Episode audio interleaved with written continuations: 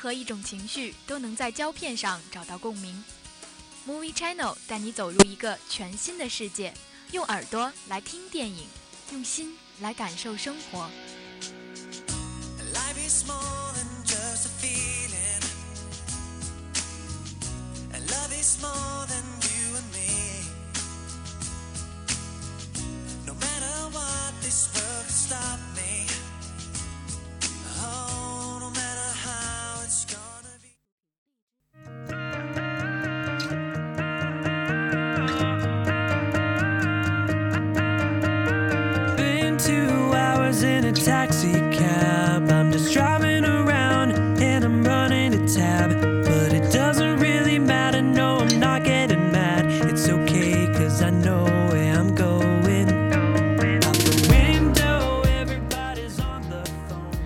各位听众，欢迎在周二晚上的十九点十分继续锁定收听 FM 九十五点二浙江师范大学校园之声，这里是 Movie Channel，我是心意。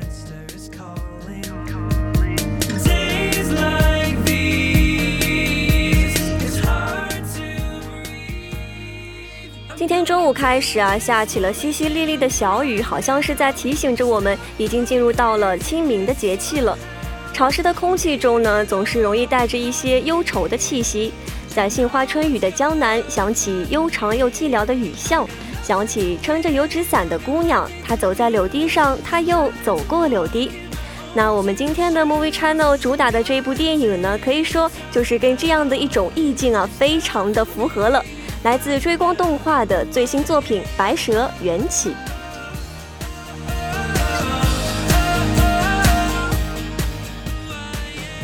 那我们今天的第一个板块还是为您带来了四条电影圈的热点资讯。第三个板块呢，依旧是三句话短评。好的，在一段音乐过后，让我们马上进入我们今天的 Movie Channel 吧。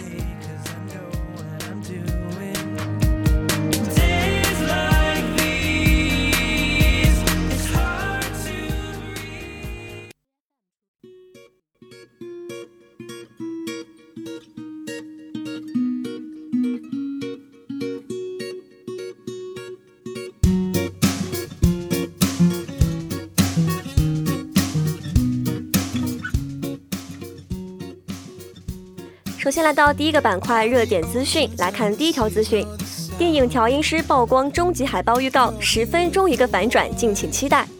年度悬疑片之最调音师将于四月三号全国公映。这一部备受影迷期待、豆瓣开分高达八点八分的悬疑神作啊，今日是发布了戏精版的终极预告和海报。电影调音师呢，讲述的是一个假扮盲人的调钢琴调音师阿卡什，在意外成为一起凶杀案的目击证人之后，所遭遇的种种出其不意的经历。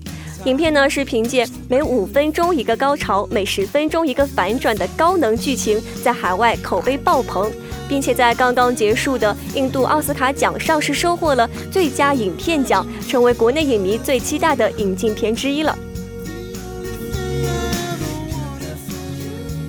这一部未映先火的年度悬疑片之最，调音师呢是以最强口碑和最神反转吸引了大批的影迷，不仅众多影视公众大号自发安利，观众们的好评和期待值也是不断的飙升的。另外，电影调音师目前已经开启了覆盖全国四十六个城市的超前观影啊，并且是已经在三月三十一号进行过点映了。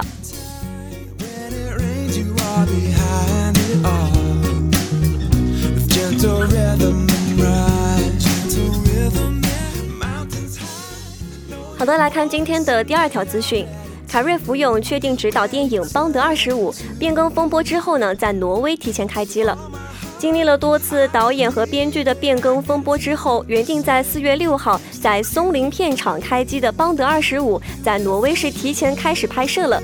上一部邦德系列电影《零零七：幽灵党》在二零一五年年末上映，主演丹尼尔·克格雷克雷格随即宣布自己将回归《邦德二十五》。然而，在导演和编剧的选择上，邦德二十五是耗费了大量的时间。此前啊，贫民窟的百万富翁的导演丹尼博伊尔是获得了指导的资格，他又想换掉之前的编剧，与编剧约翰霍奇合作。因为与制片方创作上的一些分歧无法弥合，丹尼呢决定退出。最终，凯瑞福永接过导筒，《谍影重重三》的编剧斯科特 ·Z· 本恩斯将对邦德二十五的剧本进行改写。拉米马雷马雷克将饰演主要反派雷亚塞杜拉尔夫费因斯呢等几位重要的演员也悉数回归了。据悉，《邦德二十五》定档在二零二零年的四月八号上映。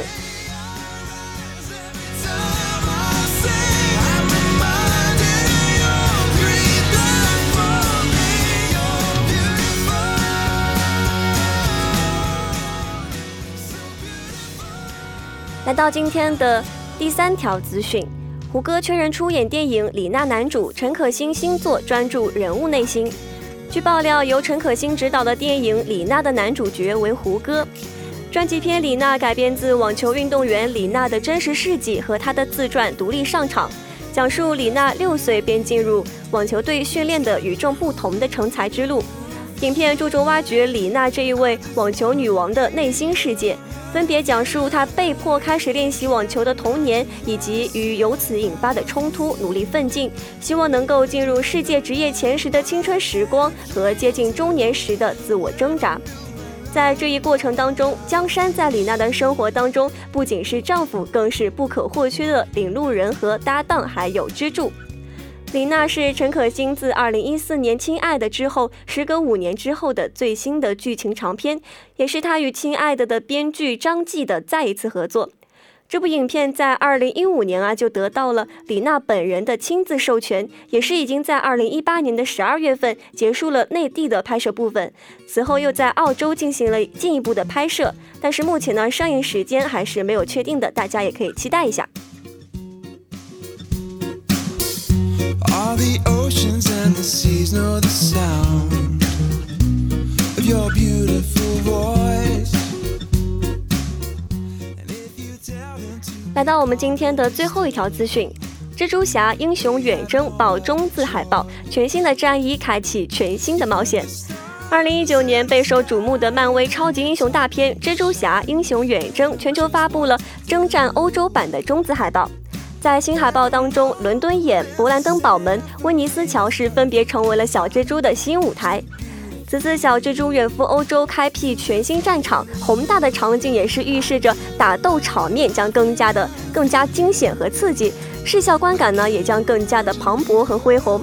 而每张海报当中每个城市的标志性建筑，也预示着小蜘蛛将在不同的城市面临着多重危机和来自不同强大反派的挑战。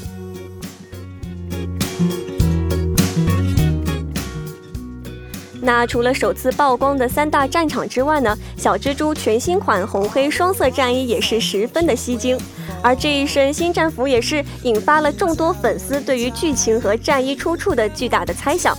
这款红黑战衣究竟出自谁手呢？曾经在复联三中曝光的钢铁蜘蛛战衣是否还会出现在本片当中呢？新战衣将解锁怎样的新技能？一切都是只待在电影上映的时候才能够揭晓的。那么这部电影将在七月五号登陆北美，此番海报啊也是这此番海报的发布也是恰逢北美上映倒计时一百天啊，也是更加显得意义非凡了。好的，那么在一段音乐过后，让我们进入今天的第二个板块——热点评论。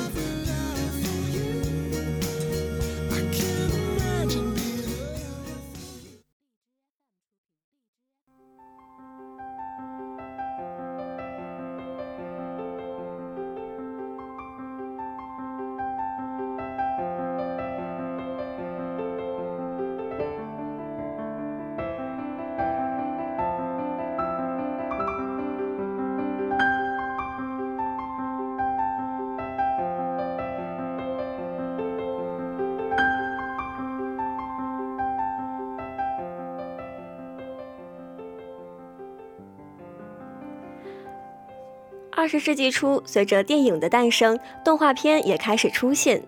美国的迪士尼以及梦工厂以带给所有人欢笑为创作目标，至今引导着世界动画潮流。而日本动画手冢治虫对于角色内心世界的建设，以及宫崎骏动画中独特的人文关怀，也让日本动画在世界动画舞台上占据着重要的席位。那作为一名中国人，我们不禁会去思考。什么时候我们也能能够有一部让我们引以为豪的动画呢？那不知道从什么时候开始，我们常常议论国漫的崛起。从魁拔系列到大鱼海棠，都是有着一部分人说着崛起，但又好像总缺了点什么。而我们今天的 Movie Channel 给大家带来的电影《白蛇缘起》，也许还不是国漫真正的崛起，但至少我们还可以说这是国漫的新开端。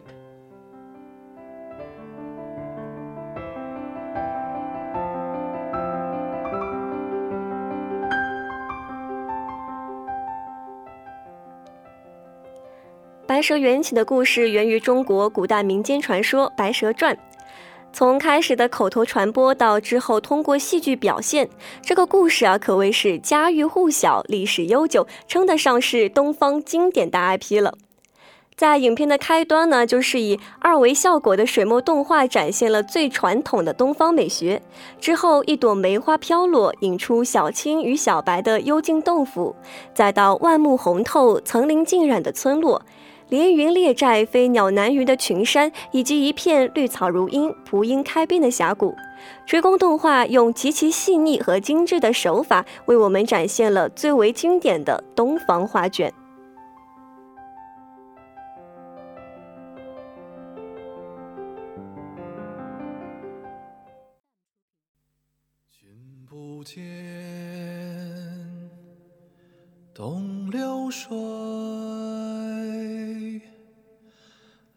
来时无踪迹，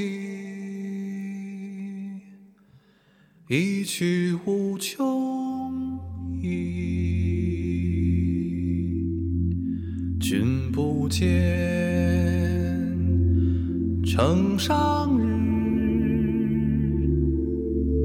今明莫山去。在去到宝清坊的水路上。暮色低垂，阿轩的小舟驶出了山洞。矮小的山洞之外，绵延出开阔的江面与青山。山水之中是一叶孤舟，在俯拍的镜头之下，是独属于中国的元素：绿水、青山以及大面积的留白，都是满满中国画的风味。而也就是在这个时候，是电影的主题曲《何须问》第一次出现。一首《何须问》，我们也足以能够看出追光动画的细致，因为其中的每一句歌词都有出处，改编自唐代贺兰敬明的《行路难》五首，南北朝鲍照的《拟行路难》十八首等等。而这些歌词都有着同样的特点，唱来宁静淡泊，充满东方式的人生理想。这对许宣人物的塑造有很大的作用，而且行路难也同样暗示了电影后半段坎坷的爱情。这样的例子还有很多，比如说像许宣逃出两个降妖阵时用到了奇门遁甲、周易八卦等等。明山去，明朝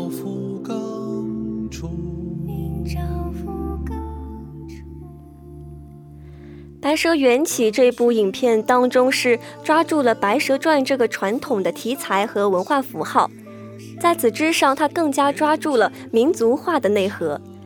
你可以看到专属于我们的社会阶层以及那个时代特有的价值观，真正做到了中国化的动漫。因此啊，自上映起，《白蛇缘起》就是备受赞誉，因为他们认为这个是国漫的新起点，这个是国漫全新的崛起。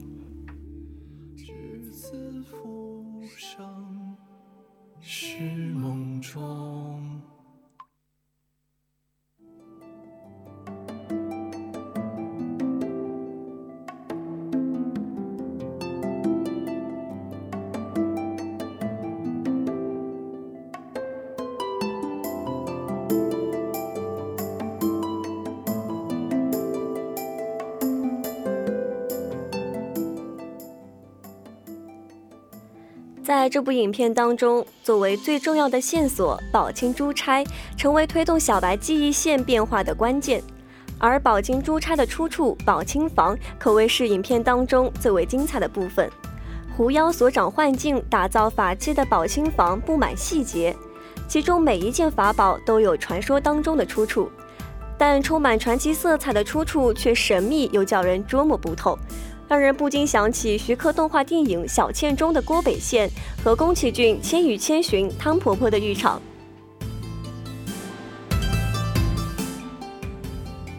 宝青房呢，就好像是另外一个世界，充满了日式妖怪怪诞的风格。无论是镜头的把控，巧妙地利用了镜像进行场景的转化，将许宣和小白带入幻境，还是在人物动作的安排上，房主的双面角色表现出的妖媚啊，以及是两个小人在宝清房当中一笑脸一哭脸体现的鬼魅。或者又是景物互动的创意，一排排的法器箱子就像列车一般在法器工厂当中高速高速的穿梭，都是令人在怪诞之外感到一些有趣，可以说是整部电影当中最有意思的段落了。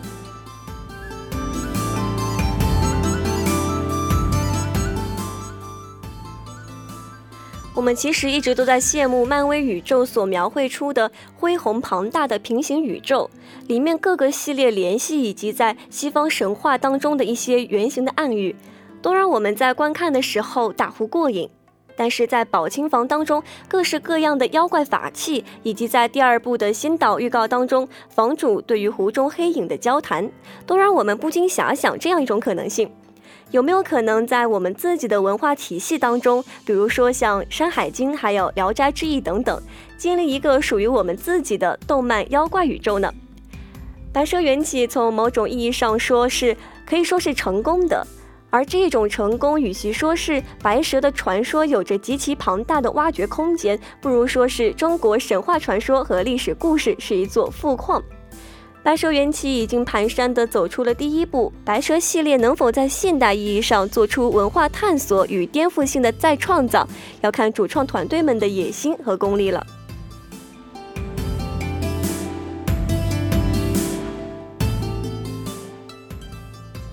动漫这个行业啊，其实它既是需要十年磨一剑的深刻作品，也是需要像追光动画那样五年推出四部的高质量商业片的动漫公司。而后者才是支撑起整个国产动画市场的承重墙。白蛇故事的底子是非常好的，最终成长成为像漫威宇宙这样的巨无霸系列是绝对有其可能性的。而那个时候，我们也许就可以真正自豪地说：“看吧，我们的国漫崛起了。”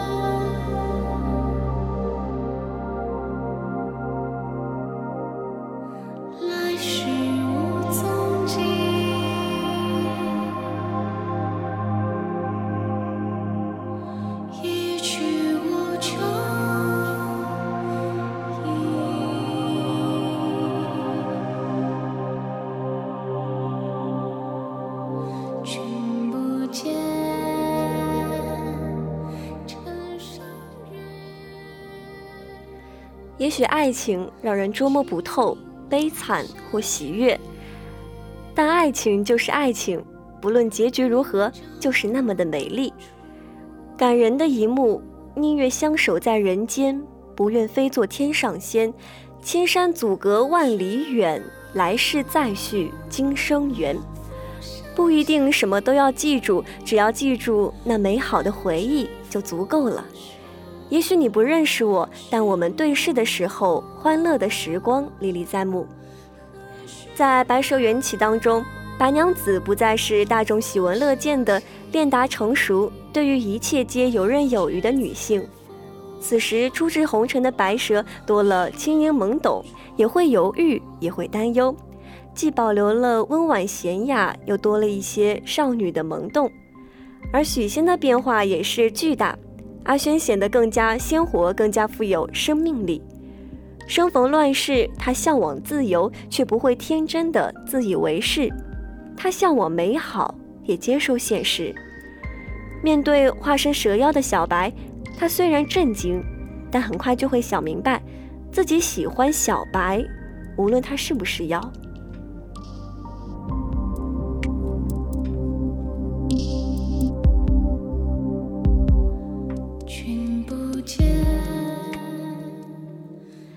而当小白以人妖殊途为借口要跟他分开的时候，阿轩果断要求宝清房把自己变成妖。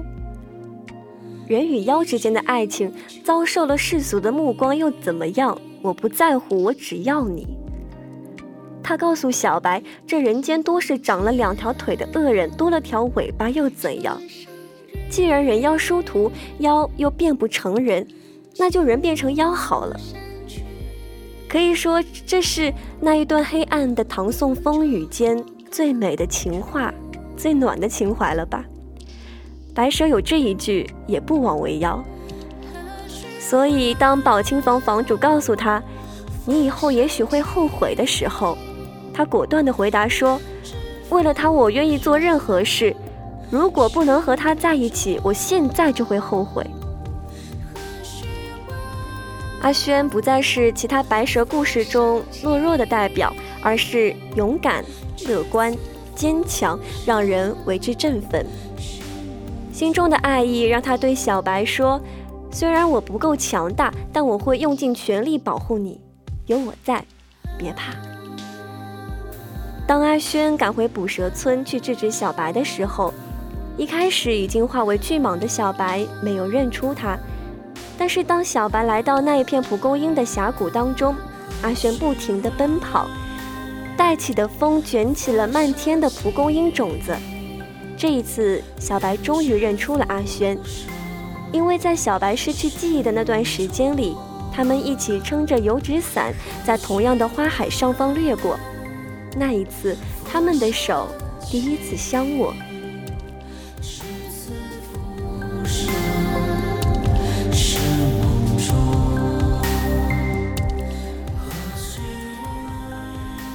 在这个时候，阿轩站在一座小山峰上，对着小白：“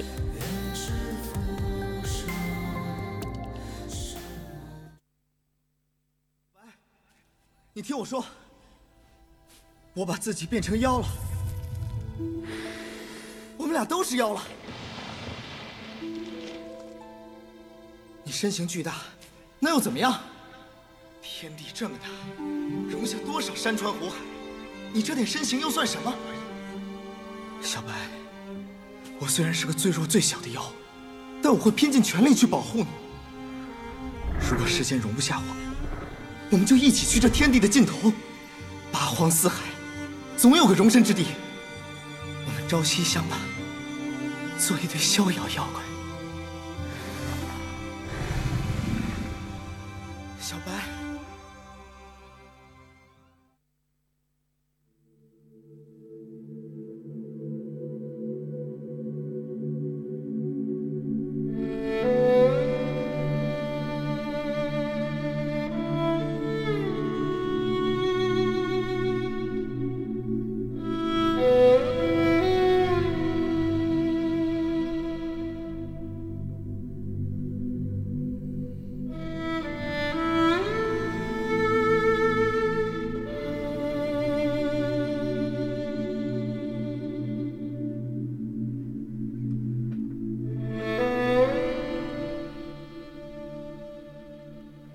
阿轩对着小白喊出自己心中的爱，只是可惜，他们最后的愿望也没有实现。在国师布下的阵法下，一切妖怪都会神形俱灭。虽然他们等到了村民来破阵，但却为时已晚。阿轩背上是为了保护小白而刺上的冰锥，失血过多的他已经被冻成冰块。最后，阿轩将要魂飞魄散，只留下一半虚无缥缈的身体在空中的时候，小白死命地拉住阿轩的手，却也阻挡不了他魂魄的渐渐远离。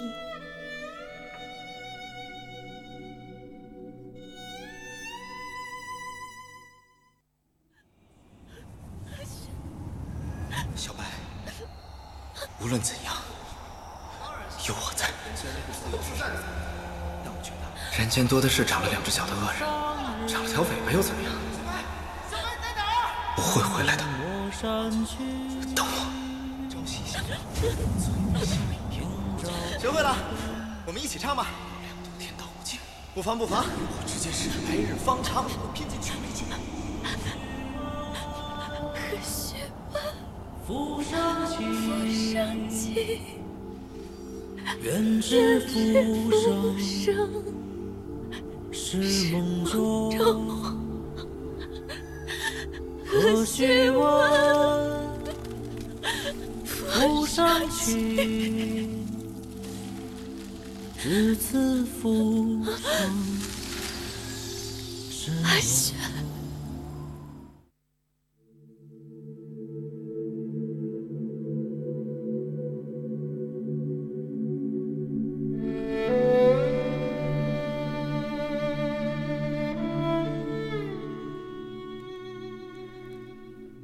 曾想，当初在江上的一句“不妨不妨，来日方长”。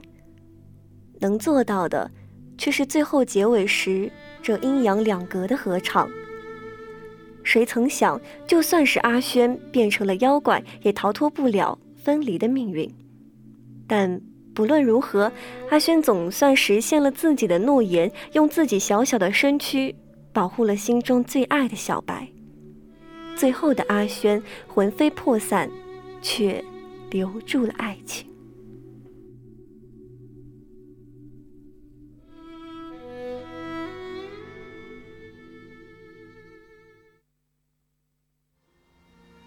无论他在世间何处？无论他是何模样，无论他还记不记得我，我都要找到他，因为我记得。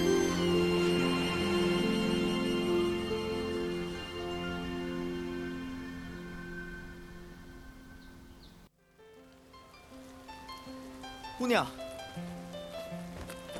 姑娘，姑娘，你的珠钗掉了。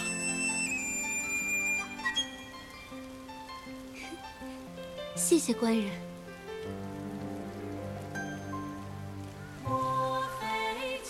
这珠钗年代久远，可是宝贵之物。是啊，多谢小官人捡到，这可是万万不能丢的。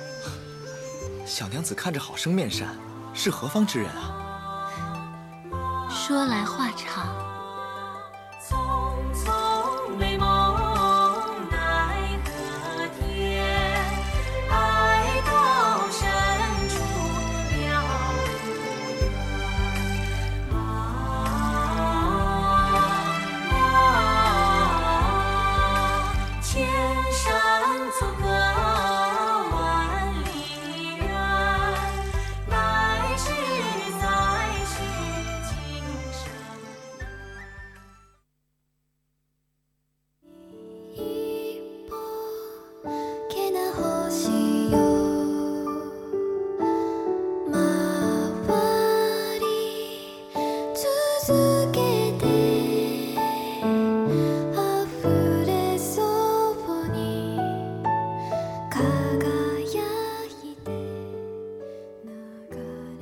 看完了我们今天的白蛇缘起来到第三个板块，三句话短评。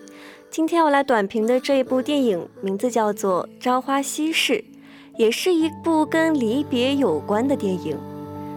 它的主要内容是这样的：他说，在世界的尽头住着一群被称为离别一族的古老民族，他们拥有长寿之血和永生不老的面容。在一场外族入侵的战役中，离别一族惨遭灭族。十五岁的马奇亚虽然侥幸逃生，却彻底和朋友失去了联系。孤身一人的他，在残骸中拾到了一个普通人家的遗孤，并决定收养他。然而，随着时间的流逝，马奇亚必须要学会如何做一个母亲，经历人间的生离死别，并在朝代的更迭中守护离别一族最后的信仰。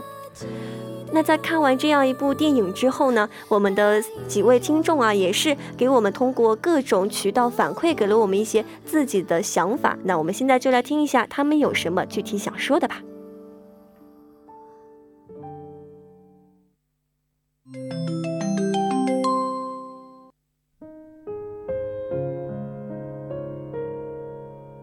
哭成泪人第一次看剧场版动画哭得这么累主题围绕着爱与孤独，看的过程中有一种特别寂寞的伤感揪在心头。可惜宣传太少，很多人会错过的佳作。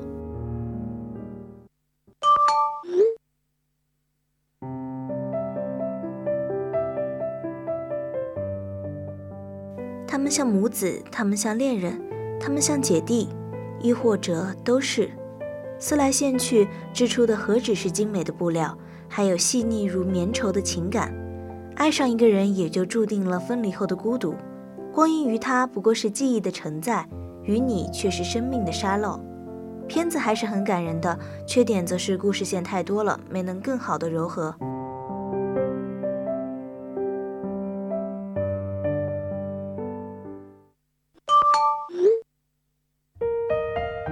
日本动画真是有一种能把所有矫情都化为最美好柔软情感的力量。开始还觉得造作，越往后越打动人。政治背景加深了故事深度，最后更将母子情升华为站在俯视立场对人类生命意义的赞歌。你的一生是我的一瞬，而你的一瞬，又化为我的永恒。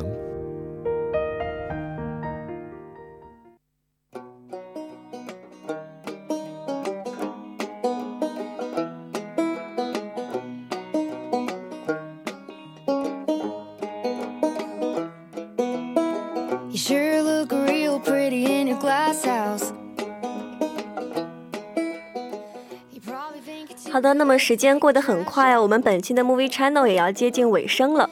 那我们本期的 Movie 当中讲到的两部电影呢，其实都是跟离别还有怀念有关的，但是呢，在当中还是预示着一种希望，那也是希望听到这期节目的你在未来的每一天都能够如同四月早天里的云烟一样美好。好了，这里是 Movie Channel，我是心意，那我们下期 Movie 不见不散，拜拜。